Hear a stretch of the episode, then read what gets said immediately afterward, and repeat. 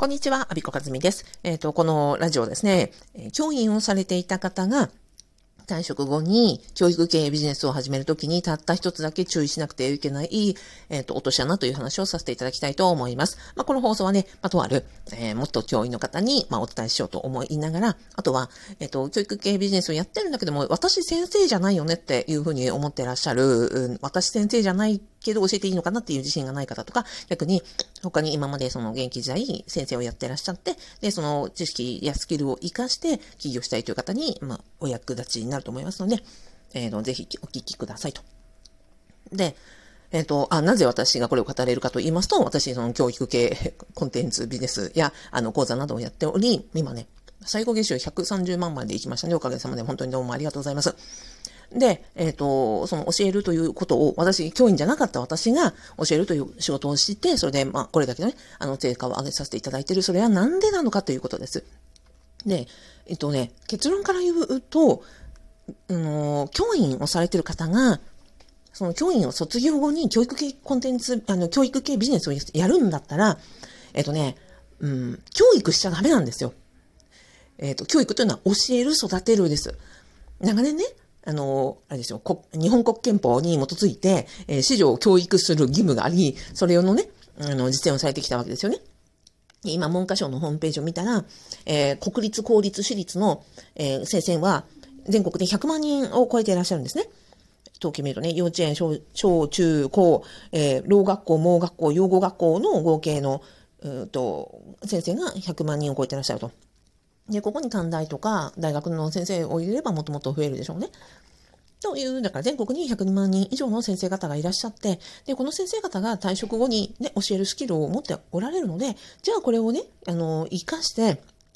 退職後に教育系、えー、ビジネスをされて成功されてるかって言ったらどうですか？あなたの周りを見て。うん、私の周りでは、教員をされていた方で、教育系ビジネスに、えー、携わって、なんかそのまま、こう、大成功されてるっていうイメージが正直あまりない。どうですか？むしろ、そうじゃない方の方が、教育系ビジネスで実績を上げたりしませんか？あとは教育系 YouTuber なんか言うと、大人の向けのね、あの、教育系 YouTuber だと、例えば中田敦彦さんだとか、まこなり社長だとか、堀江門だとか、ね、勝間さんもそうですし、というような方がいらっしゃるわけですよね。で、ということは彼らはもともと教員じゃない方ばっかりじゃないですか。じゃここに何があるかっていうと、私はその教育をするんじゃなくって、えっ、ー、と教、教育ではなく、うんとね、ライバルは、うん、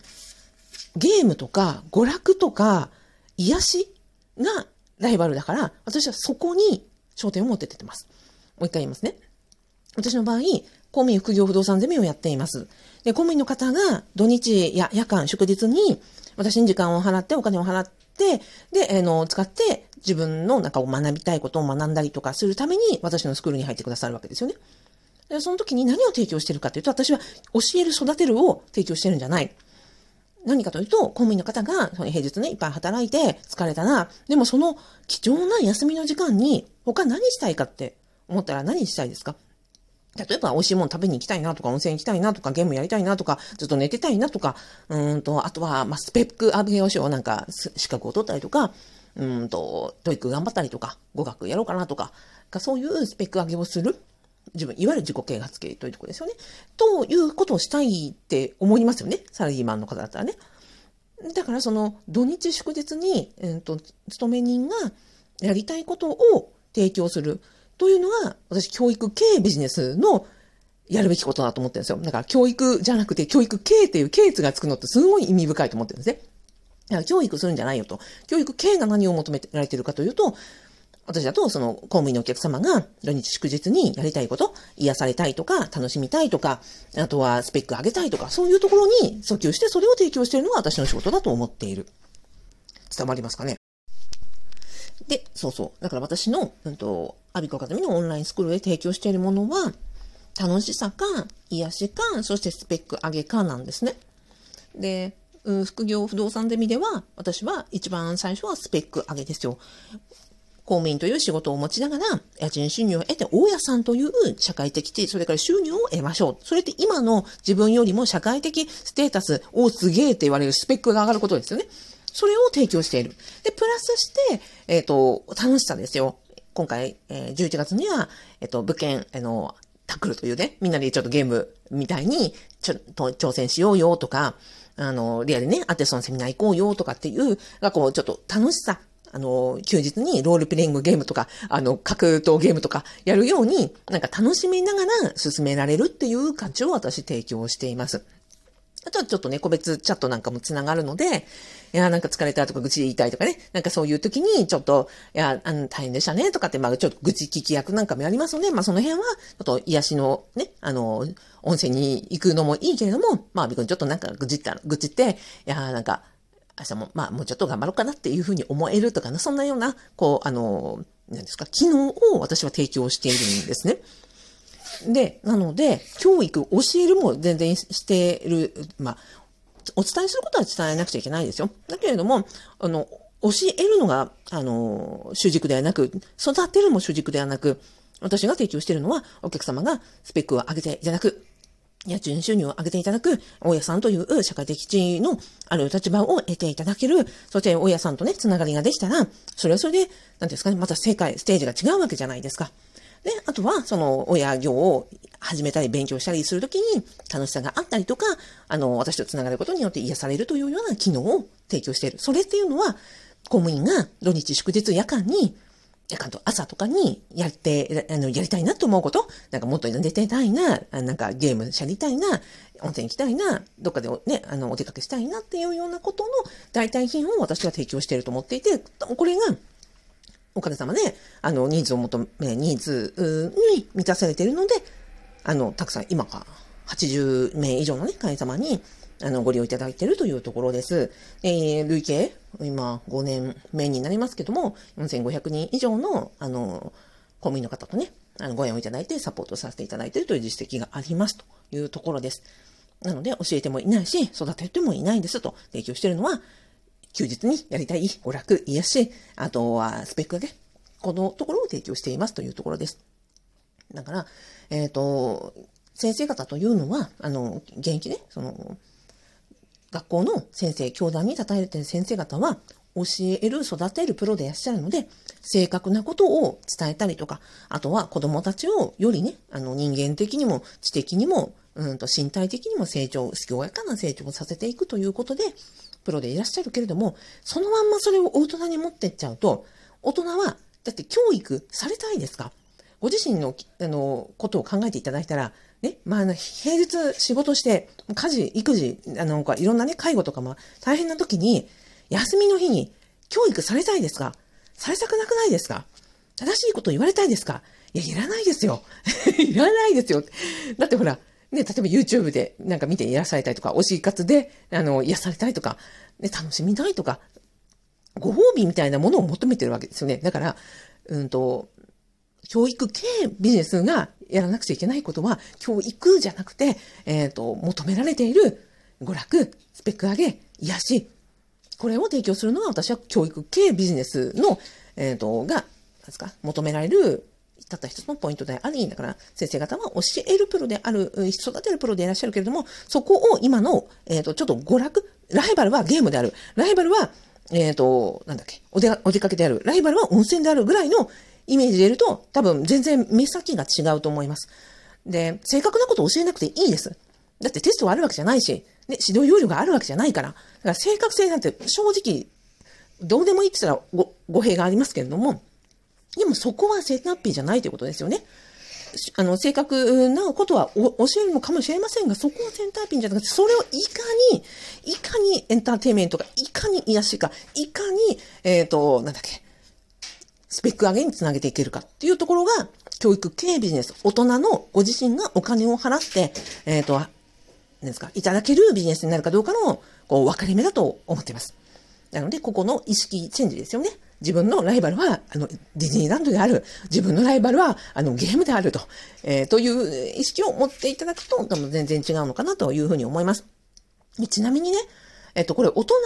だからといって中で確一的ではなくて、っぱその方々によって求めてらっしゃるものって違うんですよね。私に対して求め、あの、ファブメンバーさん、私のね、その副業不動産デミにも、ファブメンバーさんでも、お一人お一人ね、求めるものってやっぱり違うんですよ。スペック上げゴリゴリで行きたい方もいらっしゃれば、癒しメインの方もいらっしゃれば、えっ、ー、と、楽しさが、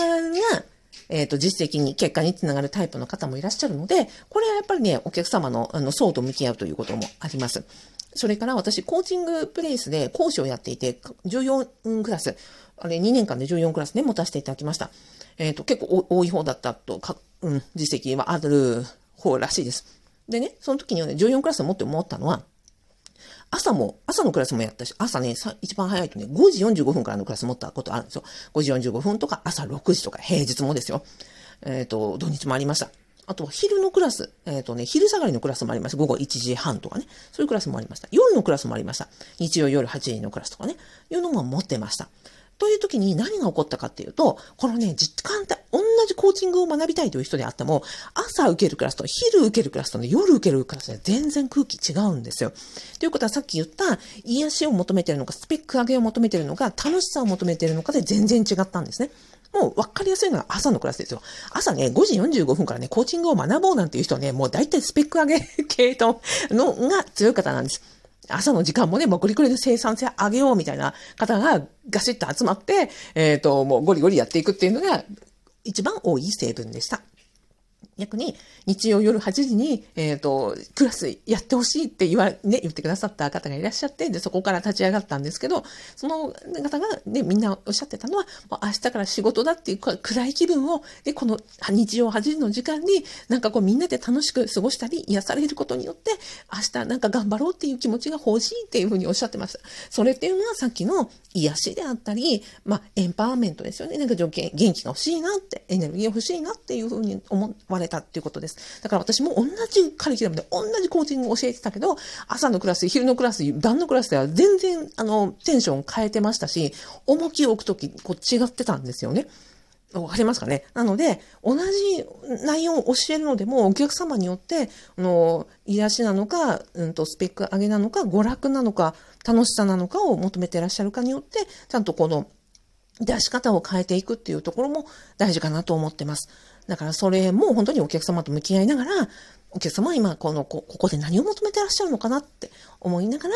要は知識求めてるわけじゃないですから、今日育てられたくもないし、教えられたくもないわけですから、じゃあここで何を求めてらっしゃるのかなっていうところに向き合えると、もうね、もともと教団に立ってって教える、伝える、噛み砕いてね、あの、しかも子供たちにですよ、あの、もともとのその社会的背景とか知識とかがない、あの、まっさらな子供たちにゼロからものすごい難しいことを教えるような知識、あの、経験を持たれたプロフェッショナルでいらっしゃいますから、その視点だけを持てばですよ。教育、教をするんじゃない、育てるんじゃない、教えるんじゃない、さっきの、えっ、ー、と、癒し、えー、娯楽、スペック上げっていう観点を持たれると、まあ、全然、もう結果がですね、私のような、そのなんですか、えー、教える兄弟に立ったことのない人間なんかは、もうはるかに凌駕するような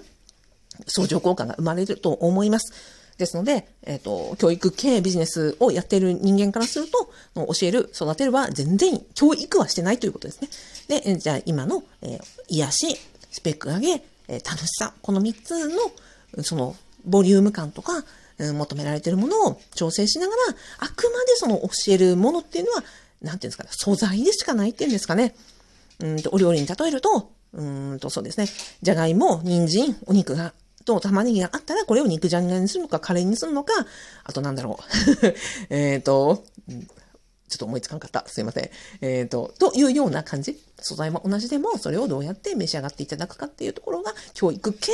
えー、ビジネスの腕の見せ所かなと思いますので、えっ、ー、と、なんか参考になれば幸いです。はい。伝わったかしら？久しぶりのラジオなので、ちょっと伝わったかどうかわかりませんが、えっ、ー、と、今日ね、ちょっとたった一人の、えっ、ー、と、教員の経験者の方に、教員のそのプロフェッショナルな技を活かしながら、じゃあ大人に向けて教育系、教育系ビジネスを売っていくときにはどうしたらいいかと、で、マインドチェンジですよという話をさせていただきました。で、これを聞くと、多分ね、教員、教員をしたことがない私のような人もやれると思うんですよ。だってエンタメだもん。エンタメです。だから、うんと、教育系 YouTuber の方が、ビジネス系 YouTuber の方が、あれだけね、その、もともと教員じゃない方がたくさんできてるということは、やっぱり、あと、しかもあれですよ、お笑い芸人の方が多いっていうのは、やっぱりエンターテインメントなんですよね。と私は思います。なので、えっ、と、もともと先生じゃないけども先生になっていいのかなって思う方は、むしろ、あの、サービス業であり、エンタメ業であり、癒し業であり、だからなんかか、肩もみをするような感じで、えー、教育系ビジネスをしたらいいと思いますし、先生、教団に立たれていたプロフェッショナルな方は逆に、そっちのその教と教育を、あの、ちょっと横に置いて目的が違うので、えー、癒し、楽しさ、そしてスペック上げの3点を意識されるといいかなと思います。ではでは、以上でございます。バイバイ